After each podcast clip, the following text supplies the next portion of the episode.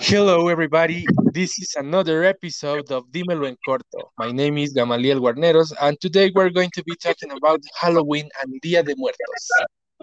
Hi, my name is Eden, and well, tell me, do you What do prefer you think, Halloween? my friend? Uh, many people here in Mexico uh, like more Halloween than Dia de Muertos.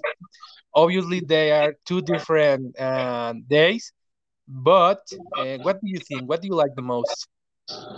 Well, I think I like the most uh, Dia de Muertos. It's a celebration that Mexicans do. I think it's important to recognize that tradition have many origins and not always the ones we think they actually have. So I prefer Dia de Muertos. And you? Yeah, I agree with you, but you know, these people who prefer Halloween, I don't know, uh, and the, the the bad thing is that they are Mexican people, so this means that maybe we are losing our traditions and our on our and I don't know. What do you think about that? Do you think that uh, American situations, all, this stuff, all this uh, American culture is uh, having influence in in Mexican people? Yes, I think that Halloween have influenced a lot uh, in Mexico because many people uh, here uh, take that characteristics of that celebration.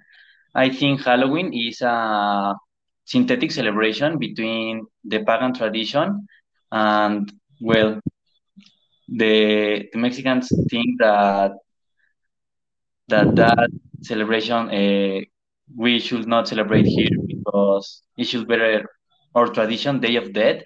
And however, I think it's important to say that.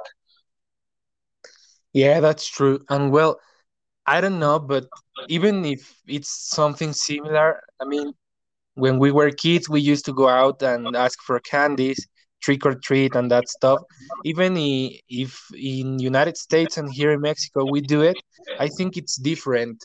Uh, our our way of doing it, it's very very different.